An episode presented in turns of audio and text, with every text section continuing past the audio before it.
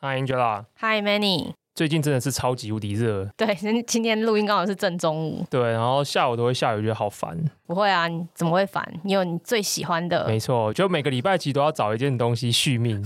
上礼拜你还没看雷神索尔对不对？对，我还没看，我还是我有点耐心，就是它可以让我续一阵子。所以你是那种。这种东西把它留越久越去享用，就是你享受那一种你很期待一个东西，但是你把那个期待感把它拉长这种过程吗？其实也不是耶，我对这种东西的情绪都蛮复杂的。反正就是会第一个看电影这种东西，就会期待电影很好看，但如果电影不怎么好看，就期待它很爽很刺激。那现在看起来它应该是个蛮爽的片，所以就等。比较没有人的时候，不用那么人挤人的时候，在电影院看就可以了。OK，完成这个 checklist。OK，那我这礼拜续命的东西就是我最爱的女团 aespa 的新歌上。这真的跟 Manny 本人的长相就是很什么长相？不是，就是我说他是一个很高大的男生，但是就喜欢很就是很少女心的东西。啊、aespa 很棒哎，我真的 对啊，新歌 Girls 就是我一开始听觉得没有特别好听，就是我一开始听的时候，第一次听的时候就觉得哎。诶跟之前几首，比如说 Black Mamba、Savage、Next Level 比起来，我就觉得好像拼贴感没有那么强，有点有点一般这样子。但是 MV 超级好看，多听了几次，大概强迫自己多听了六七遍之后，就爱上了。因为我实在就是音乐取向，我们刚刚有讨论一下彼此，我们的音乐取向有一点不一。对，我喜欢重口味，他喜欢重口味，我喜欢冰冰冰冰，对，冰冰冰冰。然后我比较就是 R N B，就是比较轻松一点的，我没有办法接受那么吵闹的音乐，所以就。而而且这个我觉得可以 echo 一下上礼拜我们讲到一个东西，就上礼拜我们不是说那个 Marvel 电影宇宙系列很复杂吗？对。可是其实我发现 aespa 有一点越来越复杂，应该应该这么说好了，就是 S 八这个团，他们背后公司是 SM 这间公司嘛。那 SM 就是非常多经典天团都是出自于这一间韩国经纪公司，比如最早期就是九零年代 HOT，大家应该都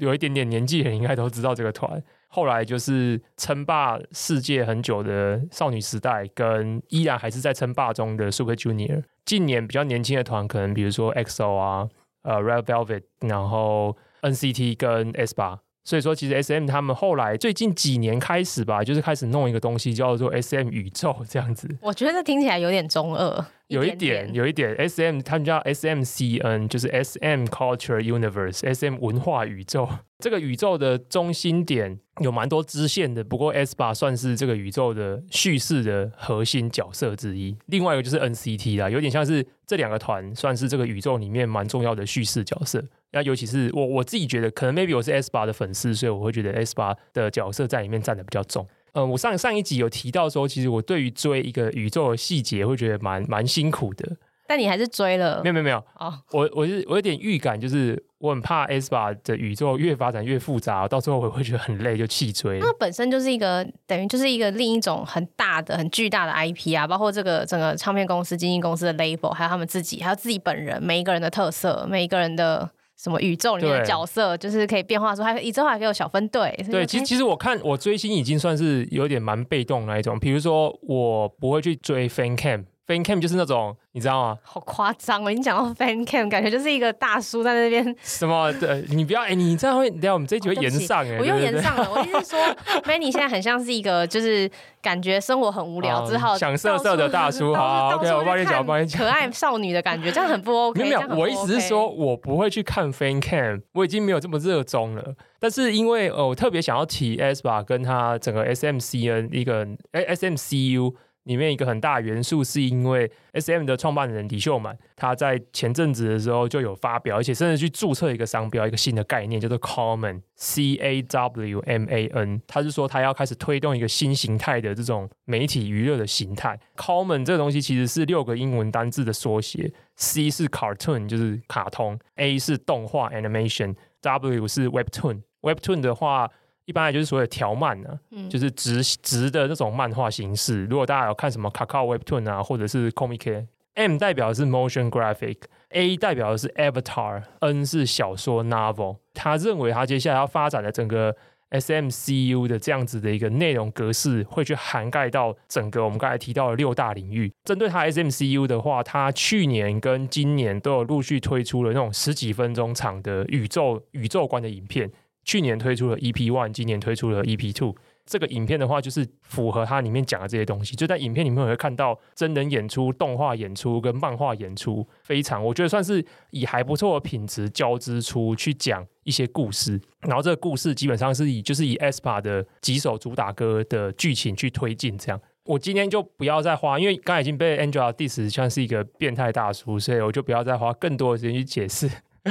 aespa 的宇宙观。有兴趣的同的读者、呃、听听众应该会很乐意听到 Manny 的这一面。不要，就是大家自己上网搜寻。但是大家可以自己上网搜寻，我们让今天的节目还是控制在一个可控的范围。对，我们不要偏离我们节目的主轴去讲一些太奇怪的东西。对，但是 aespa 新歌 Girls 好听。所以这是这这礼拜最让我续命的东西。我我已经开始在想下礼拜有什么东西可以续我的命，这样子。但是摆每一周这样子，就是去找一件事情，让自己可以起来，不要想说天哪，台北这么热，又这么痛苦。台北这么热，这么痛苦，以及每个礼拜在工作上都会遇到一些觉得很。很靠北的事情，讲出来了！天哪，讲出来了！天天气热就容易让人家暴躁，我现在就是无法想更好的修辞这样子。没关系，我觉得这是这是一件很好的事情啊，就是其实。呃，青菜萝卜各有所好嘛，就是大家大家的确需要一些工作以外的多元成就，没错，不管是补足 SM 的多元宇宙、各种宇宙观，或是各种新歌、各种电影，大家都应该要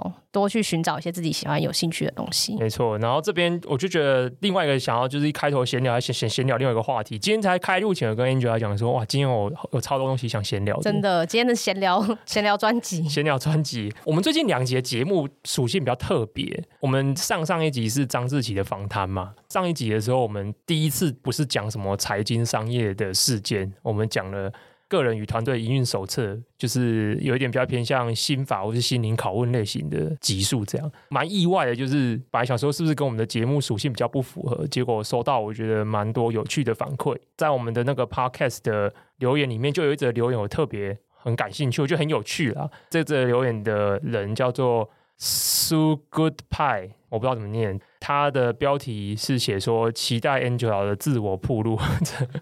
这这很奇妙的期待。但总而言之，他的内容是写说超喜欢这一集关于心法的讨论，希望听更多。另外，这集本集 Manny 的个人生活超暴露，边听边害羞。这个引起我一个很有趣的想法，就是因为上一集我讲很多学姐的事吗？有蛮多的。对，我就是眉飞色舞的讲。对，我现在想一下还是在笑。从节目之这一集开始正式走掉。我觉得他这里面提到一个很有趣，就是 Manny 的个人生活超不，我觉得这是一个很有趣的 comment。哪里有趣？因为我一直以来，甚至有一些朋友，可能认识有一阵子的朋友，都会告诉我过一件事情。他会跟我说：“嗯，Manny 跟你认识那么久，觉得好像认识你，但是又好像不认识你。哪一方面他们觉得不认识你？”我后来大概归纳了一下，会发现哦，可能问题出在。这也比较问题吧，OK，可能一个特色出在这里，就是我蛮乐于跟别人分享一些大家平常觉得是很私密的东西，但是我蛮不乐于跟大家分享一些大家平常觉得好像很稀松平常的东西。好奇怪，你会解释一下这件事情，好像是一个很矛盾的一个现象哦。好，比如说这样好，一般人比较不会去跟别人分享，大家会觉得比较私密的东西，比如说很内在的想法，比如说你有多喜欢 aespa。不对，比这个再更私密一点。对，可能就是一些，比如说，如果你有一些 dark thoughts，一些黑暗的想法，或者一些很 deep 的一些心情的东西，或者是等等之类的，尤其是一些自我反省，比如说你针对你自己过去生命经验的反刍，不论是呃美好的，或是遗憾的，或者是 whatever 的这种东西，一般人都会觉得这是非常 deep 的东西，可能要两个人的交情到一个程度以后。会觉得把它分享出来是相对安全舒服的，可是我对这件事情的分享门槛很低。为什么？因为希望大家看到那一面吗？没有，我觉得分享这件事情很无害吧？我不知道，我不知道，我不知道分享这件事情的害处是什么。因为有些人怕分享这件事情之后，好像被别人看穿。OK，可是我觉得分享这件事情完全不会。也就是说，有一些比较底层的想法，你觉得那就是你底层的想法，跟你是谁？跟你想怎么做，也许也就是他就这个想法的。对，因为你不会因为这样你就能够去操作我、操弄我啊。对你，你你会因此觉得好像跟我的距离拉近了，可是这些资讯并没办法，它不会变成我的软肋，对，或或者是我的弱点，可以被别人操作使用的。好奇妙哦！你什么时候发现这件事？我很久是这样，很早以前就是这样。那什么事是你不？所以我我说，所以我小朋友的时候，我还小的时候，嗯，比较愿意跟很多人社交的时候，我最常接收到的一种任务就是感情智商。哦，很多人喜欢找我问感情的问题。哦，你很合适在这种时候。但是我一路以来就是劝离不劝和，真的，因为这是最安全的，这是最安全的，没错。那什么时候你是会愿意？你应该应该说你什么时候是不愿意把大家都愿意分享的事情，但你却会要把它说起来？什么状况下是这样子的？很多啊，比如说我连 LinkedIn 都不想见啊。这个好，我懂了，你并不想要，就是客观事实面的东西，比如说不想拍形象照，对，不想不想露脸、身高体重，然后性别应该听声音知道了，对，然后或者是在哪边工作，或者是过去的经历，或者是一些些 facts 住哪里，我觉得比较像，比较像是属于。表层的大家会认为属于好像可以分享的个人资讯类的东西，我反而比较不喜欢跟别人讲。所以表层的 feature 你不愿意分享，但是内心的一些 dark thoughts 倒是可以。对，因为暗黑的思想或者是一些不可能政治可能不正不太正确，或者是比较大家以为你不会这样想，但你却这样想的东西，你就觉得反而还好。可能我追求人际关系叫做我希望每个人彼此之间都可以更了解，但是不一定需要认知彼此啊。我懂了，大家大家一般一大家一般都会有一个顺序嘛，就会觉得我们先认识，对，再了解。我先认识你是谁，对，在哪里，再进一步了解，然后好像我们双方在一些价值观上有共鸣。嗯，可是我发现很很久以来我的。人际交往模式就是颠倒的。我觉得我一开始就可以愿意抛出一些比较核心，或是大家觉得比较埋埋藏的东西，尖锐的东西。那这种东西，我觉得丢出来就可以很快速的确定说我们是不是一国的嘛？你有没有共鸣，或者是你觉不觉不觉得认同？彼此就互相了解了。可是你 filter 人际关系的方式跟一般人的可能不太一样，就这样子。所以我看到这留言的时候，觉得蛮蛮有趣，就是。一般人觉得说听这种东西好像很稀有，然后听了会觉得很害羞。可是因为我自己在做这件事情的时候，我是很舒适的。现在想起来还会呵呵呵笑这样子，就还不错，我觉得蛮蛮蛮爽的。对，但是还是回应他的期待啊，所以期待 Angela 以后也可以进入到这个流派这样子。好，我觉得应该，我觉得应该还 OK 吧。哦。我只有在节目上可能还没有放开的时候没办法，私底下我也是放，就是还 OK，还 OK。对对，我觉得这种人际交往方式，我觉得蛮好的。除了我们刚才讲了两个生活上的闲聊嘛，那接下来就是不知道我这我这礼拜没有什么超级大的一件单一事件想。我跟你讲，我从上礼拜就有点发现这件事情了。真的吗？你说我不是我说，就是整个市就是市场或是一些新闻上面。但我觉得这也不脱离我们节目的出发点呢，因为我们这节目就像很早很早起的时候就讲过，我对这个节目的主轴设定就是我跟 Angela 固定每个礼拜约一个时间，双方很认真的去讨论我们这礼拜看见、听到、听过，然后觉得有兴趣而且想要更深度讨论的一些事件。近期有两个我觉得蛮有趣也值得讨论的商业事件，第一个就是也是最新消息，应该是今天的消息，今天礼拜六，对对，今天是七月九号嘛。今年七月九号的时候，我们这个戏码已经演了好几个月的 Elon Musk 说要出价四百四十亿美元收购 Twitter 这件事情，现在 Elon Musk 直接在 Twitter 上面，对啊，你要收购别人，然后还在他在 Twitter 上面发表他要收购，然后他现在在 Twitter 上面发表说他不想要收购，他还是他还是很喜欢这个平台，他还是很喜欢，他是一个忠实的用户，对，他很喜欢他，然后在上面表达他的爱跟表达他现在不爱了，他不爱的理由当然就是他，我觉得他铺这个梗铺有点久。所以其实我觉得 Elon Musk 都不是随便乱发文的，他都有刻意去安排一个梗。他铺的这个梗就是他觉得 Twitter 上面有非常多的聊天就机器人，嗯、假账号很多，对，所以他认为这个，因为他一开始估这个价值的时候没有把这东西放在前提考量，所以他现在想用这个理由来脱身。不过 Twitter 的董事会也很猛，他们就好像 Elon Musk 发这个推文的半小时还一小时后，他们马上就是发表声明。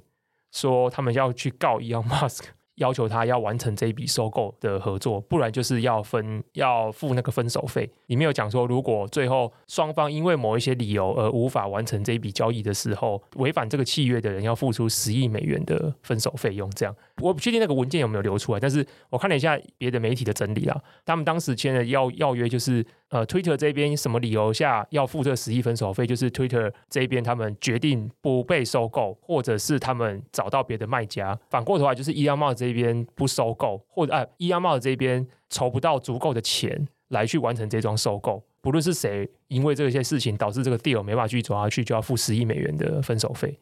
可是目前 Twitter 的话，就是觉得 Elon Musk 想用这个理由来说，可是 Twitter 认为这个理由不在他们原本设定的这个框架里面，所以目前这件事应该就会走上司法的程序。这件事对布公堂的话，还要再好一阵子。这场闹剧才能够落幕。你看，从一开始要买，然后然后一大堆一大堆事情，几乎每个礼拜都前在前两一两个月前，每个礼拜都可以看到更新的消息。对，现在竟然要打到官司，这就不是一个小事了。不过这件事情对我这种 Tesla 的奈米股东来说有个好处，他可以回去做本业。对，然后昨天好像这消息一出，这个股价都上涨。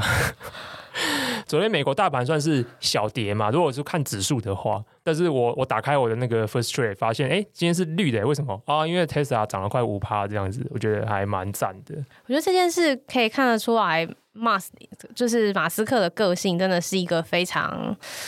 非常特别的一个商业家，或者用特别来形容，不知道该说好还是不好。就是不过这件事情我蛮期待他上法院的，我也蛮期待的。你知道什么？因为上法院之后，就有很多文件要公开，超赞！我也蛮期待这中间到底他们沟通过程中发生什么事。因为在一开始他要收购的时候，其实那时候 Twitter 一开始应该是偏不想被收购，那时候他们还有使出毒药丸的一招。但是后来讲一讲，哎，大家好像就哎在这个机器人 Bot 的事件上面就已经达成了一种共识，要慢慢来处理吧。然后还开了员工大会，然后还定了价格，哎，怎么就一夕之间就变这样了？所以我觉得这蛮有意思的，我觉得这蛮值得观察。这应该是今年，不论是茶余饭后，或者是要很震惊的去了解的话，都是一个蛮重大的商业事件。另外一个，接下来我觉得是更重大的，不过相对来讲，我觉得讨论度没有那么热，有可能是因为这件事情出来好一阵子，大家都以为它已经发生了。就是欧洲的议会最近通过了正式通过的数位市场法 （Digital Market Act）。其实他们通过两个法，一个是数位服务法 （Digital Service Act），一个是数位市场法 （Digital Market Act），但是跟我们比较多重大商业模式或者带来直接冲击的呃 Digital Market Act 算是比较值得探讨的一个部分。Digital Market Act 在之前我的电子报里面，或是我不确定之前的节目有没有提到过，但是我在电子报。里面有写过好几次。总而言之，它就是一个欧盟要针对科技巨头冲着他们来的一个法案。那我们看从名字都知道嘛，Digital Market Act，所以它特别针对的就是所谓的数位市 Marketplace。这里面的最主要的代表其实就是 Google Play 跟 and Apple 的那个 App Store 这两个大的数位内容的市集。在 DMA 的定义下，如果你是达到一个所谓的叫做 gatekeeper 这样子的角色，所谓的 gatekeeper 就是你营收或是你的用户数来到一定程度的规模以上，他认为你就在这个市场里面扮演守门者的角色，你就必须呃符合 DMA 这个法令下面所做出的一些比较重大的限制。这几个重大的限制很非常非常多条，不过我这边先列先讲分享几个比较严重的。第一个就是在 DMA 的法律限制下，这些 gatekeeper。它必须允许使用者可以安装第三方的 App 哦，这对 Apple 很伤哦，或以及第三方的 App Store。对啊，这对 Apple 跟 Google 很伤啊，都就是对这个商业模式来讲都很伤。他们的垄断性的地位被受到很大的挑战。对，因为以前 App Store 跟 Google Play 绝对不允许你上架市级 App 嘛，比如说我今天想做另外一个 App 里面卖其他 App，那这东西就被 ban 掉。嗯而且 DMA 还很明确的讲说，这些 gatekeeper 不能去阻挡这些第三方四级 App 跟这个作业系统之间的互动关系。也就是说，你不可以特别在 iOS 里面留一个功能限制，就是说可以啊，可以，我可以让你在 iOS 上面装一个第三方四级，但是你会因此而没办法用 iOS 的一些功能，这不行，它也不允许。所以这法令其实呃限制的蛮严格的。第二个就是 DMA 要求说，所有这些 gatekeeper 必须允许使用者。可以把所有的预装的软体把它反安装掉。天哪！对，所以这也是这些 i 这些作业系统生态系拥有者一个非常强力的可能性嘛。嗯，因为他们过去就会随着你手机里面就预装这个系统，这系统就预装一堆他们家的服务了，就从这边就开始把 user 把它 hook 住，嗯，来累积他们的使用习惯。所以他现在也告诉他们说，呃，这个系统方这边要能够明确做这件事情，而且。他还要求这些作业系统商、这些 gatekeeper 不能禁止呃这些 app 呢，在 app 里面放，比如说一个网址，把他们导去外面，比如说导去外面注册，或是导去外面付费。也就是说，以前那些不能连外联的那些超连接，现在基本上在这个法案下面，它基本上都是要是可以放的。他对他们的限制真的还蛮蛮明确的耶。其实就是冲着他们来，就是说冲着他们商业模式的一些关键的节点来这样子。接下来，他 DMA 还要求说，这些 gatekeeper 不能要求这些 app 的开发者一定要用 gatekeeper 提供的特定的服务，例如说支付工具。这真的是 Apple 的三层抽三层的，对，或者是 Google Play，就这两大商店的最大的软肋就在这一边，就是它不能要求说你们一定得用 Google Pay、Google Play 或者是 App Store 的付款方式。他如果不能要求这件事情，就会改变他们现在的抽成方法，因为他们现在抽成方法就是因为透过要求你一定要走他们的支付管道，走这支付管道的时候，就一定会从中去把它扣三十十五到三十 percent 的费用把它扣下来，而 DMA 未来会禁止这些 gatekeeper 去做这件事情。这几项事情都蛮冲着 Apple 跟 Google 来的。这个法案目前算是正式通过，并且会在二零二三年的时候开始正式的生效。这几年有几个比较大的事件，围绕着 App Store 跟 Google Play 的商业模式，有几个比较大的挑战。第一个挑战是去年 Epic Games 对 Apple 发起的诉讼嘛，最后那个诉讼基本上是以大部分的情况下 Apple 都是没事的，但是当时的法院有裁决说 Apple 不能。禁止 App 的开发者在 App 里面放外联的连接，因为这些 App App Store 他们就是想要把所有的生态系都控制在他们这里面，嗯、所以他不允许任何资料跳出去。没错，去年的法院一审的时候是这样子判断的，但也还是一审嘛。Apple 马上就上诉了嘛，上诉到现在，现在已经二零二二年，已经一年过了，真的真的差不多，真的差不多一年了。大家有点有淡忘这件事情，对，所以这件事情也不知道二审现在去哪了，这样子。对，所以这件事情我觉得还可以拖蛮久的，所以这是第一个跟这件事情有关的东西。第二个有关的东西是，韩国在去年年底也通过新法，就是也不是新法，他们修了原本的法，然后改了一些新的内容。在韩国，他们最主要针对对象其实 Google Play。韩国的话，Google Play 的市占率是最高的。当时他们就是一样是针对这些大型的 App Store 的业者呢，去禁止他们要求开发者一定得使用他们的付款模式。所以你会发现 DMA 是一个最广泛、包罗万象的法律，它把所有可能性都封杀了。就他把所有这两大，假设就针对 Google 和 Apple，他们要垄断。这个自己生态系里面的所有可能性的这些节点，都先暂时的把它打开来，对，就把这些点都先敲开来说，哎，这这个你不能这样做，那个你也不能这样做，这样。对，那在韩国的话，他们就只针对支付管道这件事情去做，结果 Apple 跟 Google Play 也蛮聪明的嘛，他们就说，哦，好啊，反正。你有，你就是你的意思，就是说我要开放第三方的支付。好，那我就让开发者在使用我的支付管道的时候，里面会有一个第三方的选项。我觉得蛮 tricky 的，它并没有让你直接使用第三方的支付管道，它是让你用第一方的支付管道里面的时候会出现第三方支付管道的选项。所以这件事情就表示钱的第一关还是会先过到 Google Play 手上。Google Play 还是会先去抽它的三十 percent，但是他就说哦，如果这时候呢，你的使用者是使用这个界面里面的第三方支付选项的话，我会折让四趴给你，所以我会抽二十六 percent。这听起来实在是可能跟大家原本要的不一样，所以这个时候呢，韩国的今年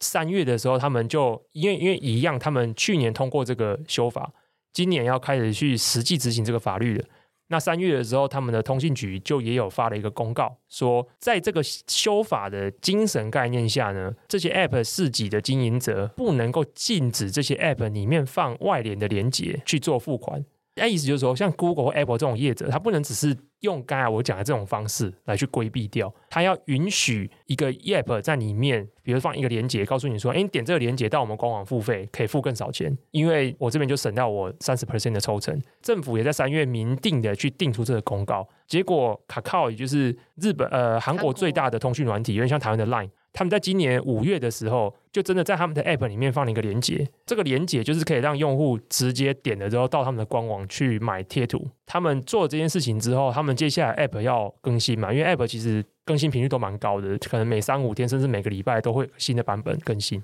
当他们要发更新上去 Apps 呃 Google Play 的时候，Google 就用他们的使用条款说：“哦，你违违反我们的使用条款，因为我们的使用条款就是禁止你在 App 里面提供这样子连外付款的连接，所以禁止他们更新，导致用户们就无法在 Google Play 上面去下载到最新版的 Kakao。可这件事情就很明显的是跟韩国政府的修订的新法以及他们很明确的公告有有抵触嘛？所以现在是韩国政府大还是 Google 法大呢？就不知道啊。这件事情就是很值得很值得思考，就到底会怎么。”去拖这件事情。嗯，我觉得我们我记得我们之前 podcast 有一开始在前几集就有聊过 DMA 这个法条，那时候我们的结论好像有聊到说，反正现在这些呃数位科技公司，Google、Facebook 好了，这几个还有像 Apple 已经是自己自成一个国家了，所以欧盟或是这些我们现在既有地域上的国家或组织，需要有一些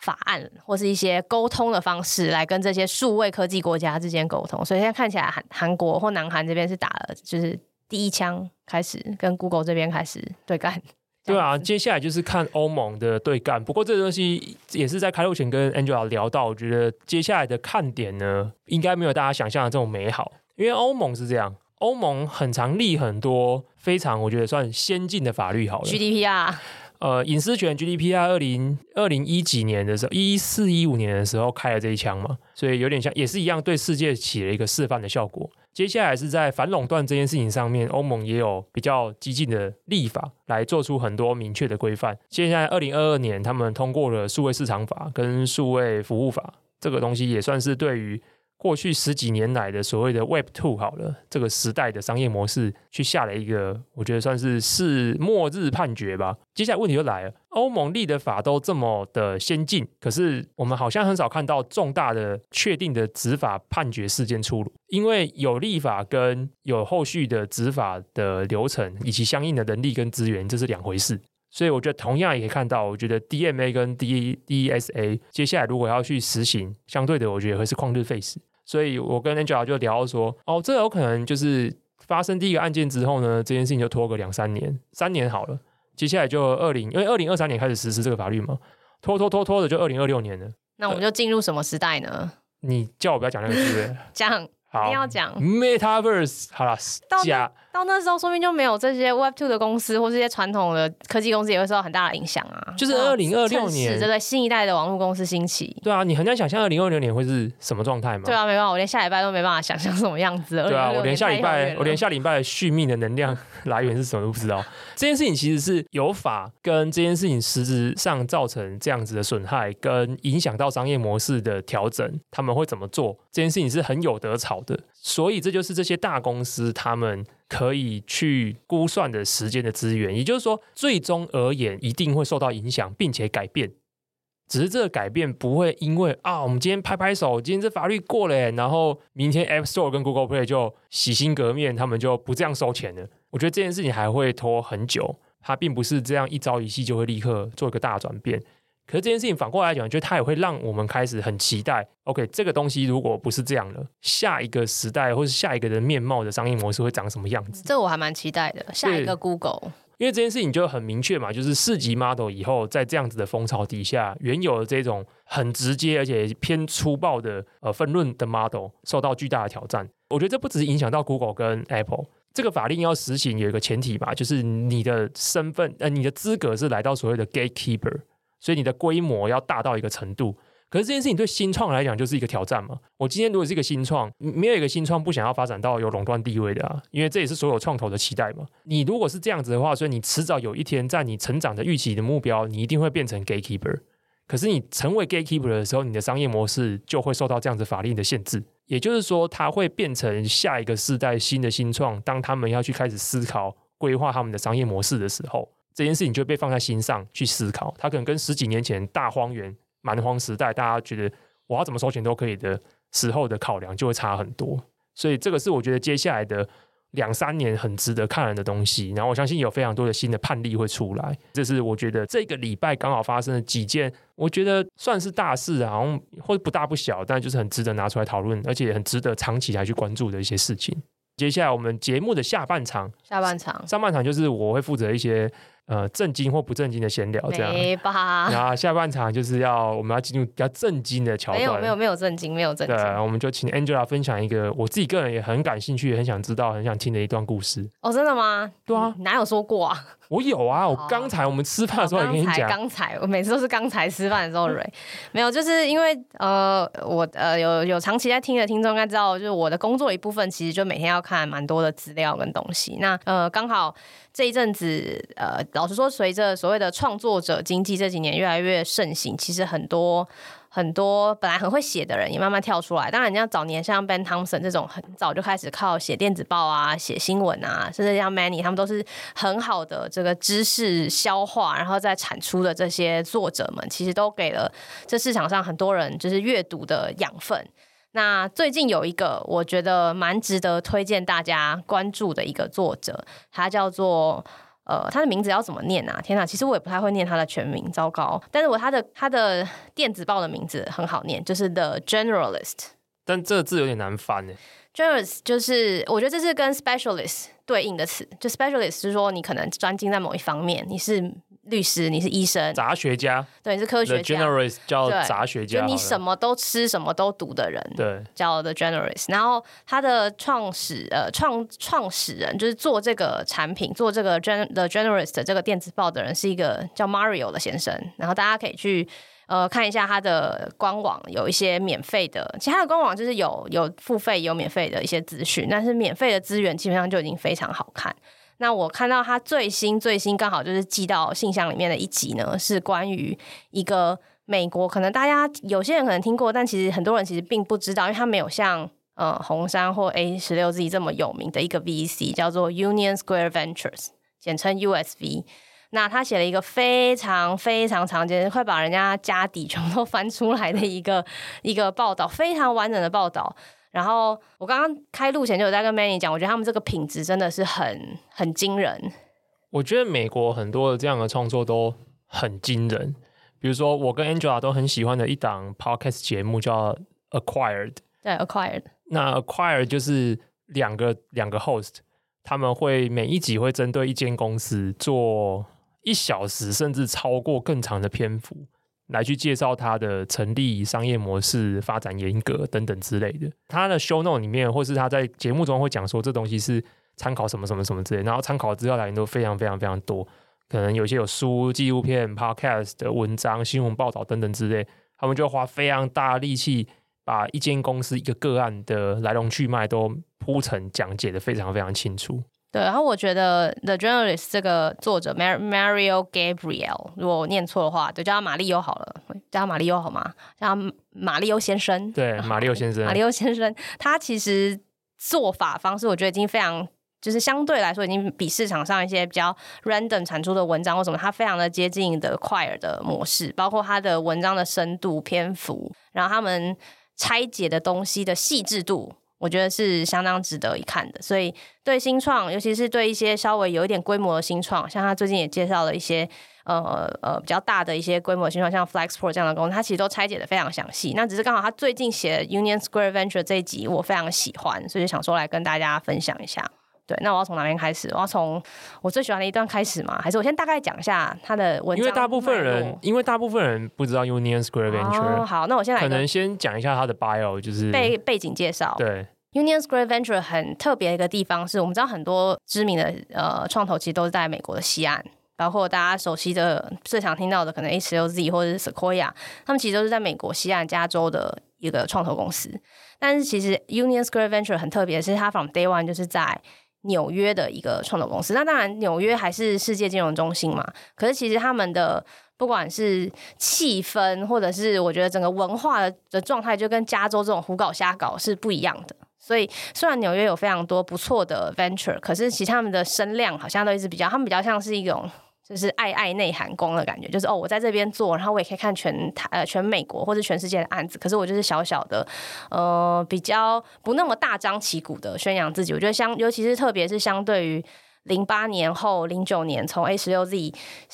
成立以来，这些大部分的 VC 都必须要去更加加强品牌啊、形象这一块的话，我觉得美国东岸的 VC 整体的感觉相对比较内敛，但不是说他们表现有什么特别不好或怎么样。然后第二个特色是 Union Square Venture 在这几年投出了非常多厉害的公司。就是据呃，如果大家等一下可以回去自己看一下这个文章，很很长很长很长。那等一下我可能会 touch point 一点，就是他们基本上在一个 VC 的 return 上面是无懈可击的。呃，我要怎么讲 VC 的 return 无懈可击呢？在就是创投的世界里面，大家呃，我不知道大家会不会有概念。不过一般来说，三到五倍，就是如果你可以用一块钱在退场的时候还给你的股东三块或五块，那就是非常好的投资机构。那其实蛮多，时限是多长？几年内完成这样子的？七七有些七年、十年或再长一点。OK，那这件事情为什么这么困难？主要是因为虽然美国有这么多成功的独角兽，但是最终你要实现这些损益，实现这些就是。呃，纸上财富，对你这个 paper money 可以真的落到口袋，而且还给别人，这是一个非常难的事情。它跟你买今天买台积电，然后明天就卖是不一样的概念。对，就像最近最有名的就是 Clarna 嘛。对对，没错，最近最有名的就是一个欧洲的 BNPL 巨兽，欧洲的 Buy Now Pay Later 公司，它的纸上的估值就瞬间被砍了八成。对对，就是等于说，假设它。上上个月，呃，半半年前是一百块，他现在就只有剩二十块，因为投资人就只愿意用二十块去给他这个估值。那更不要说很多公司其实上市后开始啪啪啪，股价一直跌，像呃很多公司啊，这这一年来发生很多公司很多事情这样。那呃有一个蛮有趣的代表，像 Coinbase 就是这个例子。嗯，那我要提的 USV 等一下可能会稍微聊到一下，他们其实也有投 Coinbase，他们是 Coinbase 最早一批的投资人，而且他们是成功华丽出场的投资人。只要是最早一批，我觉得应该都蛮安全的。哦，没有，其实我呃有些时候有，有些时候到后来 hold 住后期的时候，是看就是投资人跟管理者有没有愿意去做这个出场的动作。那回过头来，呃，等下可以讲几个，我觉得对 USV 这篇的，就是给呃 Mario 的观察，他其实有讲到 USV 是一个非常有 discipline 的公司，就是他非常的有原则，他也非常知道自己在做什么。对，那好，所以 USV 它是一个在美国东岸纽约的一个创投基金，它只投早期，就是它只投可能呃种子轮到最后最多可能 A 轮的时候，它的呃 GP 其实有好几个，不过最主要的核心人物是一个叫 Fred Wilson 的人，大家可以去追踪他的，他自己有写电子报，他也是一个很喜欢说教的人，所以他也是从早年开始就是每天一篇。短小的太猛了吧！Murmur 就从他从业开始，可能已经有二十年了。就是每天他，除非他放假，或是没有这种厉害的人啊，他们写东西就不叫 Murmur，叫做 Memo。不是，他真的他真的很短，我真的很建议。可是这种就叫 Memo，我真的很建议任何从业人员都可以去看，因为他每他有一些不见得每一篇都很值得看，但是他有些时候就是会有一些。就是突如其来的想法，我觉得很值得去抓住这些前辈的琐碎的细，就是细碎的这些思维，在他脑袋里面奔放。还有解释过为什么，呃，你说 VC 如果是十年赚三倍好了，其实就就跟公开市场来比，不是一个特别好的 return。对啊，return。但是他有一篇有在解释为什么他们应该要，就是一般的大型的资产配置应该有这样的逻辑，包括其实这。对于行业整体，你看美国这几十年来的发展，大家最后其实现在都是跟美国科技很紧密的挂钩，是因为他们总是有人放一些资源在这些新的科技事物上面，去取得领先的先机，这是一个很重要的。Asset class 里面的其中一环，当然它的 return 就是没有那么好，但是 return 那么好的东西，有时候你也没有那个破进去，所以大家在就对这些他的股东来说，他在做 S I allocation 的时候做的是非常的极致的好，对，这是一个。那所以我很推荐大家去看一下 Fred Wilson。那为什么这个人可以这么特别呢？其实我如果大家去看他的 wiki 的话，他就是一个很普通的，我记得他是 MIT 的。Double E 或者 Engineer 毕业，就是一个很很单纯的一个工科生，念了 MBA，然后他的第一间公司是一个叫 Elucid Partners。我看起来我已经找不太到太多相关的资料，不过看起来就是呃，这个这一篇 Mario 的文章其实有介绍，其实他早年在那一间 Partners 就是做 Elucid Partners 做了九年，就是做单纯就是做分析师研究员，然后看看案子，然后决定说这个案子要不要投，其实就是做了一很长一段时间的纯投资的人。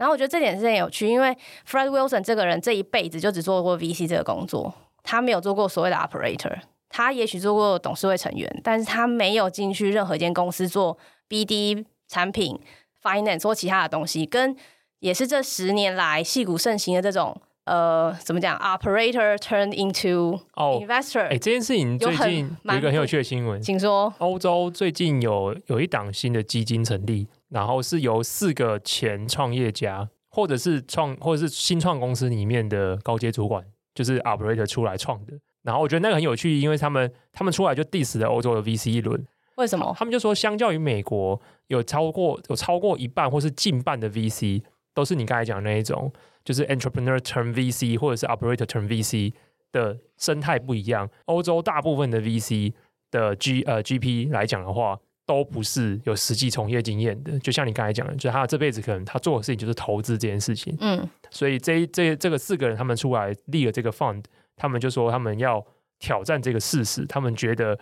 只有这样子，只有比照美国这样子的 model，才能够更有生机的，或者是更实际贴近创业者需求来去提供资金。这是刚好你我 A 控，你最近讲您讲的这件事情。我以前刚开始最早的时候，其实是先认识像 A 十六 Z 这样的公司，大概在入行前后，所以知道说原来就是这些曾经在新创圈做过。中高阶主管的人，他们的确对新创的内部的各种眉眉嘎嘎非常了解，也可以给创业者很实际的建议。直到有一天，我发现了一个怪老头，就是就是 USB 的 Fred Wilson。我觉得这两个模式不是完全就是是 A 就是非 A 即 B。嗯嗯，嗯，嗯。对，就是有一些人是透过我过去的经验，或是我的呃各种就是执行的技巧，还有我的执行这些。就是做这些事情，做这些产品，累积的人脉来去帮助别人。但是另外也有一种人是完全就是以单纯的，就是你把他想象成他就是坐在这个摇椅上，像看那种就是侦探小说，一个人坐在摇椅上，旁边一个壁火，然后他炉火，然后里面他就有各种资讯来源，各种他人家帮他打听到的，他不用自己真的出去，或他真的自己出去也好，收集到的资讯全部汇整起来起来之后，他坐在椅子上认真思考一天之后，可以得出结论的这种 thinkers。对，其实我觉得真的是不是非黑即白。我我一直都蛮不喜欢非黑即白的思维。比如说在台湾也好，我觉得很容易听到这种论述，就是我会觉得说，你没有做过这件事情，你就不要有任何的意见，因为你你的意见就是没有价值，你不懂。对对，可是有时候，可是这有时候另外一种 counter argument 就是说，呃，有些另外就会跳出来说，可是你可能当局者迷啊，对，有可能你太你太熟悉或是太陷入这个状态的时候。你会凭着抽离，对你，如果大家在工作职场上久了，然后也观察过自己的高阶主管，甚至是老板久了，其实你会发现很多决策它不是 based on information，很多决策是 based on connection。嗯，朋友讲的啊，就是超容易发生。你会发现很多老板的决策是就是朋友讲的，跟他自己的体感，然后来做一个决定。但是这件事情。不一定说是不好的，因为很有可能是来自于同业更高层的，所以这可能是一个可能也是品质好的 information。然后加上，因为他对整间公司或整个市场，他长期累积下来，他跟你之间有一个资讯不对称，所以这个资讯不对称导致他的决策品质可能 somehow 比较好，或者是甚至是就算他这个决策本身也不是很好的，但是因为他有非常高的决心跟毅力，想把这件事情做对，所以他最后还是加上有可能有一些运气的成分，所以他就把这件事情做对了。所以他有非常非常非常多理由来来去验证说，或是解释说为什么一个决策最后是对的或错的，但是他不一定是你是不是那一个有实际有肌肉记忆有实际。在那个位置上面做过，你才能够做出好的判断跟决策。我觉得这是不冲突的，所以我很很不喜欢这种非黑即白的批评呢、啊。很多我觉得有时候会这样变成两造，会互相隔空交火。业内人就会觉得说啊，你在业外你讲什么？你那么厉害，你来啊！对对对。然后业外你来啊，对啊，业业外的就会觉得说哦、呃，那好啊，反正你如果不行，那我就落井下石吧。你看，你就是不去看看外面的。杜绝这种风气、啊，对，但是我觉得这样很很内耗，对，很奇怪，很没有生产力的对话。我不懂大家在争什么，大家要的是什么？大家是要一个 justify 自己价值的一个论述吗？或是怎样子？有时候大家也只是想讲自己想讲的，我觉得。对，所以我觉得这很好。我觉得有 USB 这样的的角色，然后有戏谷西岸这样子的角色，然后他们都能够为自己的自己的角色或自己的工作方式来为投资这件事情得到成效回报。这样子不同的 methodology 都能得到回报，我觉得是一个很棒的生态。没错，我觉得美国至少还是怎么说，虽然各种纷乱吧，内部，但是其实他们在对科技还有对多元的一些价值跟争辩上面，我觉得他们的确是一个相当自由的民族在这方面。好，刚刚讲到哪？所以 Fred 他其实一直以来都是一个纯投资的人，那他。在这个 Elucid Partners 做到 General Partner，就是所谓的呃普通合伙人，其实基本上就是一个主管的人，就是部门，你像总经理这样的地位，他有对大部分事情有决定权。那他做了九年之后呢，刚好有些因缘际会，就跟他的另外一个伙伴叫 Jerry，他们合开了一个新的 VC，叫做 Flatiron Partner。那因为他他们在纽约嘛，美国那纽约那个曼哈顿有一个那个熨斗大厦，所以他们就是以那个。熨斗 Flatiron 来命名的，对，但是目前为止到现在都还没有出现 USV 这个名字，为什么呢？因为九六年呃，Wilson 跟他的好朋友，也就是呃，在创业圈合作认识的一个朋友叫 Jerry，一起成立了这个 Flatiron 公司之后，其实他们那时候投了很多 dot-com 时代的，天啊，讲到 dot-com 两千年前的一些公司。那呃，其实 Fred 他为什么会想要独立出来，就是他那时候在呃上一个公司 Elucid Partner 的时候，最后有一单做的很漂亮，被软银看见了，软银就说：“哎，年你要不要来帮我们做事？”可是 Fred 就做了九年嘛，想说，哎，我也做的不错，自己可以出来单干了。所以他们最后就把软银拉进来，变他们新的基金的呃 LP，就是他们的投资人。所以这是一个很有趣的事实事件，就是我呃在这个圈子里面，其实好像你做的真的很不错的话，哎，的确就是投资人会会给你一些机会，让你尝尝试一些新的东西。所以 VC 也是这样，它本质上也是一个新创，所以他们就出来做了一个新的基金叫 Fly Iron。那九六年一直做九七九八都不错，直到。两千零一年 dot-com bubble 爆炸之前，他们都还有一些很不错的项目，像有一些呃，我现在讲我自己可能我自己的好像都没有用过一个服务，叫做 GeoCities，最后被雅虎买走了。哦，我亮起来了，眼睛亮起来了。这是有点泄露年纪。对啊，泄露年纪。只要当年有在用，或是我觉得不用到那个时候，可能二零一零年以前有在逛日本网站的人，应该都听过这个 service。你好夸张哦！刚刚被你眼神整个亮起来。对啊，因为这个哇。时代物哎，对，他们在一九九六九六年的时候投了 GeoCity 的 Series B，那时候投了八个 million，然后后来 Series C 也投，而且这个案子是由另外一个新创圈现在也还蛮知名的人物叫做 Jason Calacanis。嗯、如果大家不知道他的话，就是他有一些，他是一个记者出身，但是呃很明显他他后来就是慢慢打入了这个新创圈，他现在是一个 Angel Investor，他有做另外一档 Podcast 叫做 The All In Podcast，对对，是一个很持续在做。也是一个很持续在做知识输出的人。那一九九九年的时候，雅虎并了 GeoCities，那时候是并了三点七个 billion，三十七亿。那个时候的三十七亿很多哎、欸，很多很多，因为这个是在零八年大印钞时期以前的钱，对啊，对啊，那个钱是很多的，很真的钱，很夸张的多。对，可是两千年 dot-com bubble 就来了，然后。看起来这个，因为这个文章里面的写法呢，听起来就是 Flatiron 虽然有成功的把 GeoCities 用三十七亿美金卖给雅虎，但是因为 dot-com bubble 刚好就在紧接而来，所以他们并没有办法，并没有办法，你不要笑，他们真的没有办法 realize 这笔这笔损益。哦，真的哦，对啊，来不及就对了，来不及哦，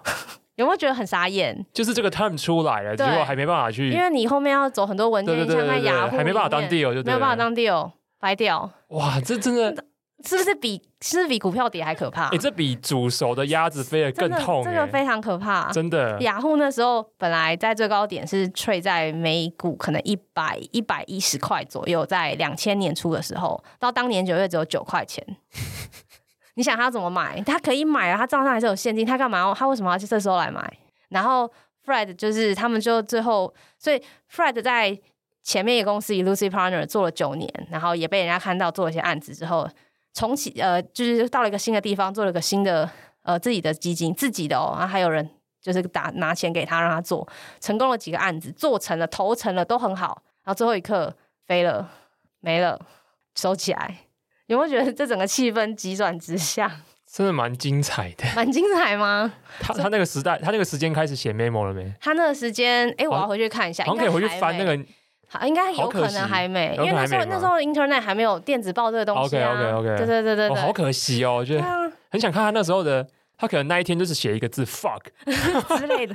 但其实其实 Wiki 里面是轻描淡写，但我觉得 Mario 很厉害，就是 The Journalist 把中间的每一个细节，就是他们中间发生了什么事，然后 Flatiron 最好最后只有关门，然后他们把他们剩下的一些资产或什么卖给了 JP Morgan，然后从零一到。因为 USV 是零四年成立的，所以零一到零四年之间，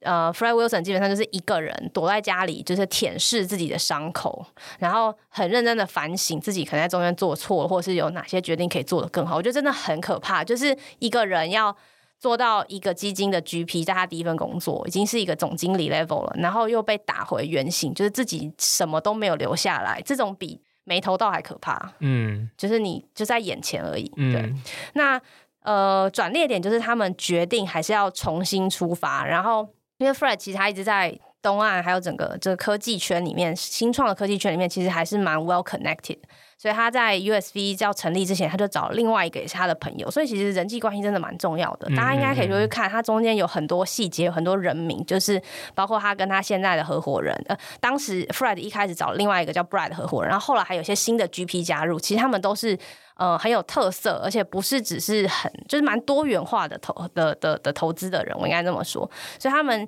新成立的基金叫 USV，那时候他们成立之初就希望这个基金是很有。纪律，然后有一个词我也不太怎么翻，叫 thesis driven，就是他们很有自己的投资的原则，然后去用他们建立起来，也可能在 Fred 舔商时期建立起来的投资原则去投新时代的网络公司。所以他们第一支基金是零四年，那零四年那一支基金表现的怎么样呢？据说是呃呃呃，我先讲一下公开的报道里面，USV 在。零四、二零一二、一四跟一六都有一些很不错的基金表现。零四年那一只据说是还了十四倍的本金，就是投一块到十年后出去的话，应该是十四块。这个这就蛮惊人，这就蛮惊人，这就蛮惊人，这真的蛮惊人，这就蛮惊人。零四年那一只基金里面有谁呢？零四年那一只基金里面有 Zinga，哦，有 Twitter 哦，有 Etsy，还有呃招聘网站 Indeed 的。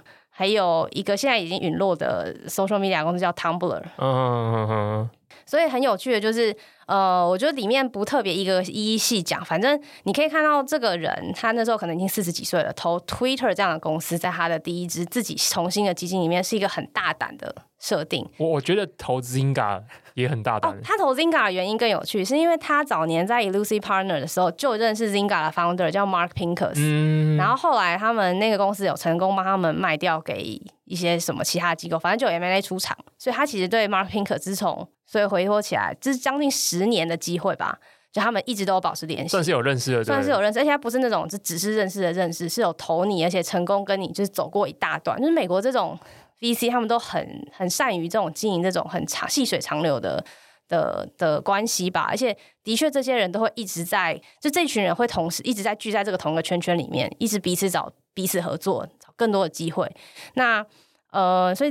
二零零四年这个 Vintage 帮 USV 赚了非常多的钱。呃，Zinga 那时候上市的时候是七个 billion，就七十亿美金的估值，据说是帮那一支基金就赚了六十，那一档应该说那一档股票就赚了六十五倍。对，那中间就跳过很多，他们每一支呃 performance，就是我觉得很多数字，因为其实大部分时间创投是不会公开揭露的，这想必是 source 的 information，他们可能东东东拼西凑来的。我觉得比较有趣的是，他们在一二年那支基金的时候主投了 Coinbase，在就是大家都没对这个市场可能还不太了解或没有没有什么兴趣，所以就投了 Coinbase。然后这些这个也不是重点，因为后来很多人也投了嘛，什么 AC 星 Z 也投了，重点是。呃，我记如果记得没有错的话，他们到呃 USV 到 Coinbase 上市前出了一部分的股票，原因是因为 Fred Wilson 有在一个报道还是什么地方说，他说为了维持我的我的纪律，就是要让确保每一确保重要的投资，呃，可以在上市前或者有 M&A 机会的时候，可以先让基金回一到两倍的本。哦，我觉得这是一个很停力。它有很严谨的停利标准，很严谨的停利标准，因为很多人是因为很多现在一些比较大的，像就想要众一发大的，啊，对，就除了中一发大的，就应该说他每一档都是大的之外，他还知道说我有一定要先还 LP 钱的必要在中间，所以他先还了。就是他先他先处分了一部分的股份，一部分我记得没有错的话，应该是出给 AC 星 Z 当老股卖掉，这个好像都是公开报道，所以应该不是什么太大的问题。另外一部分就是出掉，看是怎么样，或市场怎么样，让让自己的基金是可以先回本的。我觉得这件事是很很不常见的，因为如果你今天是一个很执念于或者很坚持要支持新创，只看新创，很早期新创的，你会觉得说它就是会长到很大、无限大、超级大。可是他一边在希望他们长到很大的同时，他又可以很理智的判断说，我知道，呃，未来市场可能有一些我看得到或不看不到的地方，所以我必须要在这时候先把一部分的本金拿回来。这会不会真的就是他当年的 lesson learned？有可能。对啊，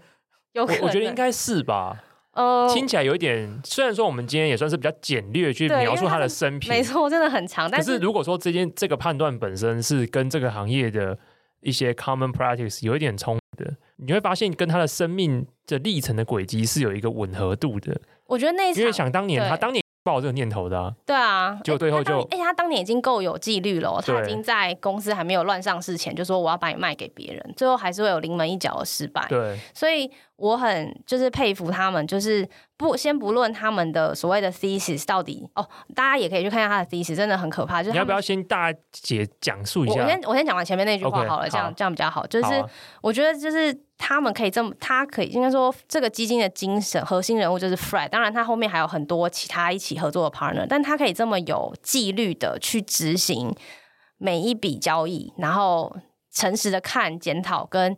之后到最后一刻要停利之前，还可以这么诚实的说，我们就是需要在这时候把钱还一部分，因为我们他们在做，就基本上创投在做的就是一个资产配置的工作，你有就是需要把钱还给股东的这个这个要求，我觉得这真的是非常惊人的。那往后面讲一点，就是随着这个文章顺序后面，他们其实有说 USV 为什么可以得到这么可以达到这么好的一个 performance。他们呃，我我我觉得有很多原因啦，就是当然其中一个原因是我刚刚自己我自己觉得他们是一个很有呃原则的公司，在投资方面很有原则。他们在网络的三个时期，没错，就是一点零、二点零跟三点零做了三版。我们姑且先这样子分类。那他自己是这样写的哦，他自己这样写，但他没有写 Web 一点零，他是说 Thesis 一点零。哦，OK OK，Thesis 二点零，OK OK，对，Thesis 三点零。像我讲一下，像 Thesis 一点零，他们就是要去投，他们不是要去投什么产业，什么 FinTech 或什么，不是。他 Thesis 一点零是这样说的，他要去投一个很大的 network，那这个 network 要有很多 engage 的 user，而且要够。呃，够 diverse，因为它是用 differentiate，但我觉得用 diverse，differentiate through user experience and defensible through network effects。哦，哎，一点零是什么时候提出的？一点零应该是零四年的时候，就是真的是网络一点零的时候。哎，所以它一点零后的，他就提到非常多后来大家都会去讲的关键字，哎，对，network effect，对，这件事情我记得是二零一零年以后，engage user，尤其是尤其是 FB Facebook 上市以后，对，大家开始很大量的去讨论。Network effect 啊，这件事情是不是一个防护城河啊，等等之类的？所以他零四年的时候就已经在关注这些，没错，这些元素，对，很惊人。那他的 thesis，你可以看想象他的 thesis 就不是一个特定赛道的东西，它是一个很完整对于未来的想象，而且那想象是很有逻辑跟又有些想象空间的。好，我讲一下它的 thesis 二点零，就是当随着市场成熟，as the market matures。We look for less obvious network effects。哦，二点零是大概一二到一四年的时候，嗯、但是他们想要看的是 infrastructure for the new economy。哦，所以他们那时候投了 Coinbase，他们也投了另外一个 crypto fund 叫 Multicoin。所以就是当然那是一七年的事，所以基本上他们就是开始看 infrastructure，然后还有看 enablers of open decentralized data，在一二到一四年的时候。他们都会把这些 thesis 固定的放在网站上，所以他们网站非常简洁，可是里面资讯量我觉得非常大。他们也投了 MongoDB，还有什么 data 公司啊？我要想一下。总之，他们的 data 公司收获也不少。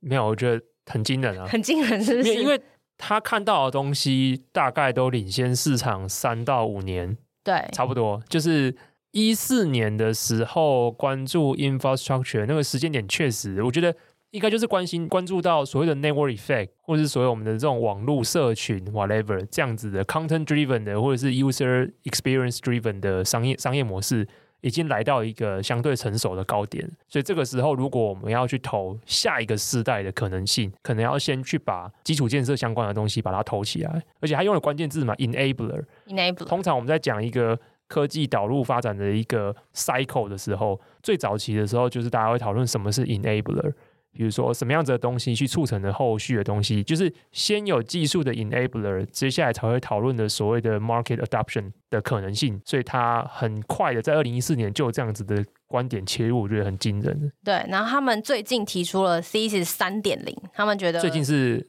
二我记得是一二一或二二年的时候他们而且他们很妙的是这些东西并不全然都是由唯一一个 GP，虽然我很喜欢很喜欢 Fred 的这个。人看起来就很聪明、很很很有历练的老人，可是他们的 thesis 很多都是有其他 partner，然后一起讨论跟生出来的。我只能用生，因为我还看过有呃别的离开 USB 到其他地方工作的人，然后他们自己在自己这些报道里面写，就是有些人的工作在公司里面就是负责跟其他人一起 generate thesis。所以我觉得他们这个组织架构很有趣。不过因为他们 team 也很小啦，所以其实我想他们很喜欢精兵政策这个，呃，之后可以有机会再分享。他们 Thesis 三点零要要看的是 enabling trusted brands 品牌 that broaden access to knowledge, capital and well-being by leveraging networks，还有 platforms，还有 protocol。就每一个字都是英文，可是组合起来就变成不是很有点 vague。但他们我觉得他们的 thesis 越来越抽象，呃，越来越抽象。会不会只是因为我们现在站在这时候看过去的 thesis 一点零跟二点零，觉得我们看懂，对不对？对对对对对。所以他讲的其实是我们怎么去使用这件事情，让更多人去 access 更更多的知识、更多的资资讯。三点零听起来有点像是这样子，但不只是资讯，还有他提到 capital，对。还有 well being，比如说各种可能的 well being，不只是身体上的，可能是让身体生活过得更舒服的。所以，如果你今天是让可以让人更好的，可以取得房产或更好的方式，对，我觉得他整件事情在讲的其实是，嗯、呃，对生活的下一个下一个形态的生活的，就是人类怎么变得更好？对，人类怎么变得？真正我觉得如何应该这么说啊？如何更有效率去取得 capital？这到目前为止都是一个很大的问题嘛。所以大家去接触到 capital 的可能性没有被完全的解放开来。这也是过去五到十年，如果非常非常多的 FinTech 题目想要去解决的东西嘛。所以，个人如何去更有效率的去接触、使用到 Capital 知识，并且强化自己个人或者是 whatever 怎样子的生活品质、心理或是生理上面的东西，这些东西 overall 都在讲。我们如果更有效率的运用这一些无形资源吧，capital 或者是 knowledge 或者是 well-being 的东西、知识、资讯、技能，我们如果用这些无形资源来去让整个人类的生活变得更好，而这些东西它其实讲到一些几个关键字嘛，比如说可能有一些 enabler 是过去没办法有效率去 access 这些东西的，有新的可能性 enable 我们有这样子的机会，或者是这些东西本来就存在的，可是他们彼此之间过去并没有。被很好的连接起来，所以我们如何有一样有一个人提出一个 solution，他可以把这种可能性这些 dots 把它连接起来之后，变成一种新的 access 的可能的入口的机会。我觉得这些很有趣，因为这些东西都可以反映到在过去几年都已经发生的一些投资案例上面。嗯，我要我要修正一下我自己，我是二一年看到这件事，但我刚刚回过头来看，他们当初写三点零的时候的 thesis 是二零一八年。哇，那真的很早，很早。对，真的很厉害，因为他们所以所以难怪我觉得有一点新，但是我确实已经能够找到有一些案例是符合这个 thesis 的投资项目，在过去几年有发生。可是如果他们是一八年就注意到这件事情，那真的是蛮厉害的。对，他们就是这么的厉害，我觉得他有点像是把。呃，如果我们自己平常我每天要做的工作比较像是看点的话，他把它已经扩展成线跟一个面来看说，哦，下一个世代的人类，因为在假设在他这个三点零的 thesis work 下面可以过得更好，那什么样的工具 platform？甚至 protocol 或是 service 可以让这件事是被达成的，而且他还要考虑到每一个 vertical，比如说教育，比如说环境，比如说金融，金融会不会扯上区块链的一部分？也有可能，他们还是持续在投很多 crypto 的公司，虽然就是状况不好，但他们还是很还在投很多很好的 infrastructure 的公司。所以我觉得这是一个很惊人的、很惊人的创投。很值得大家来看看、跟分享、跟了解一下他们背后到底怎么看这个世界，跟世界的未来会长什么样子。而且我觉得这件事情真的很难，因为也很厉害。我们很常听到有人会建议新创说，请用一句话或者是很简短的方式，很清楚的说明你的产品服务。Elevator pitch。对。可是这件事情我觉得很重要，因为这件事情包含了你的官网的 tagline 要写什么嘛，或者是你如何一句话去介绍别人这件事情，你的 branding 如何围绕着这件事情，甚至是你对内对公司沟通的时候，我们到底是一间什么公司，我们的 mission 是什么，我们的 vision 是什么？这件事情可能你不可能写一个落落等的长篇大论跟大家解释这件事情。even 是这样，已经很多公司会发现这件事情很难做，或甚至做不到。对。可是它是一间 VC，对，它不是一间公司，它今天要 cover 的 vertical 很多领域阶段公司不同的人、不同的产品服务实的实体的虚拟的服务类型的产品类型的，可是它一样能够用这么浓缩，这真的很厉害，这真能这真的能感受到那个背后千锤百炼的那一种思考的深度吗？真的，对，然后他。是一个，他应该应该已经六十几岁了，六十出头这个 friend，那他的文章，他的 ABC 就是他自己的这个 blog post，还是很频繁的在看是时事，而且他不是那种像 Elon Musk 那种，就是你知道会博眼球这种。但是我真的很推荐大家去看，他都会同步发在他自己的 Twitter account 跟他的 email 里面。他有对市场啊，包括现况的市场做了很多的观察。他的说话方式就是他不会像至少像我这样有时候讲话就有很多赘字，他就是很 precise 很精准的告诉你。我们就是要看这些东西，这些东西虽然就是这么大，但你可以知道他是很知道他自己要看什么的。有些华而取取宠的东西进来这边，就会被他滤掉，就会被他滤掉。这样，所以我觉得这个基金蛮蛮值得，蛮值得任何可能现在、过去或未来想要进入这个行业的人参考。他们是，我觉得是一个很经典的典范。这边最后节目最后，我想一想，echo 回去最一开始我们讲的这个东西，就是 VC 可能它的组成有两个 approach。第一个是它可能是原创业者，或者是原创业公司里面的高阶的主理人出来成立变成 GP。另外一种就是他就像是纯投资背景出来的人。可是 maybe 这两者之间都有个共通性。我们回到刚才最后的一个小结论，他们可能都是非常对自己关注的东西非常 focus，而且非常有一定的纪律性在的。不论他们这个纪律怎么培养起来的，比如说因为你是创业者，然后你尤其是你成功。经历过 ups and downs 的创业者，不论是你是这间公司实际的创办人，或者是高阶的里面的呃高阶的管理人员，这过程中你一定会去形塑出自己一套专注跟不论是心智上的专注力，因为你每天会遇到非常多好消息、坏消息，你会遇到非常多狗屁倒灶的事情，你有可能觉得你的生意模式要上轨道了，结果就有一个不知道从哪边冒出来的竞争者，然后他背后也不知道从哪边来的钱，就再跟你打一场就是泥巴战。所以他可能会打乱你的一些步调等等之类的各种事情都会发生，所以他们会因为实际在现场的这种经验，会训练出一种专注，这种专注力能够帮助他们去 filter 掉很多的杂讯。反过来，像呃 USV 这样子的人的历的历练的历程，他们可能不是比如说真的去创了一间公司或干嘛的，可是他们实际上也自己创了一个投资的一个事业，而这个事业过程中，他们一样会面临到非常多的杂讯跟不同的市场的挑战。他们一样也是透过这样子的淬炼下，练就了自己的 thesis 跟 discipline，来去非常 focus 去 filter out 很多的东西，专注到自己的赛道上面去做实践，去实践这件事情之后，得到好的正面的效果。等到这件事情到一个阶段的时候，他们又能够发现说，哎，这件事情可能已经到达红利的顶端了，或者是它的成长性有限，所以立刻就可以想出，哎，那我们下一步的时候，thesis 二点零，thesis 三点零是怎么做？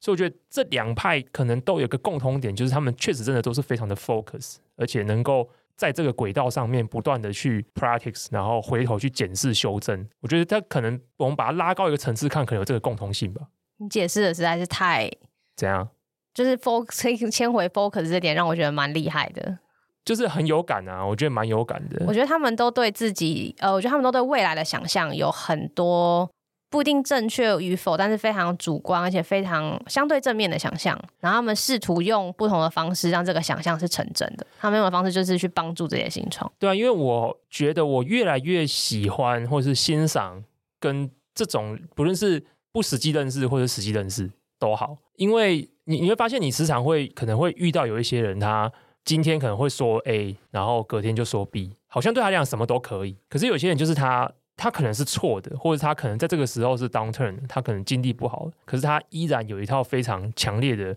中心主轴在支持着他去做这件事情。而这种人最后你会发现，他也可以非常坦然的认错，嗯嗯，并且坦然的认错之后去做修正。嗯，最不会认错的通常就是那种可以 A 可以 B，他就是他会用 B 来凹 A，或者是用 A 来凹 B，然后最后这种人我有时候会觉得不知道怎么相处，因为你你怎么讲好像都可以，你都是对的。那这种人，我也觉得他很难去认真、诚恳的面对自己犯下的错误，因为他永远可以找到一个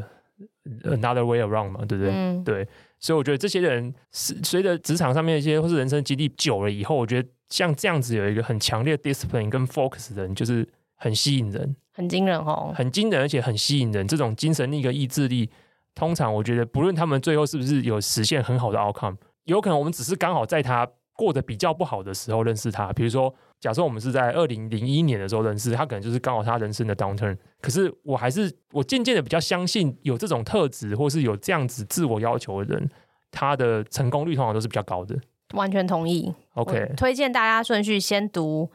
呃，如果不就不介意读原文的话，先读的 General Generalist 那一篇，然后再回去看，呃，包括 USB 的官网，还有 Fred 自己每天现在好像变到一周一两次的 Murmur，非常建议大家去看，了解这间公司。OK，好的，那以上就是我们本周的节目。如果你喜欢的话，欢迎给我们五星留言好评。那随着我们留言越来越多呢，有一些有趣的留言，我也会选择在节目中把它念出来。我觉得念留言的过程真的还蛮疗愈的。如果你想要每周固定收到更多有趣的商业或者是科技的薪资的一些分享，那也欢迎在节目的资讯栏里面订阅慢报。今天节目就这样喽，拜拜。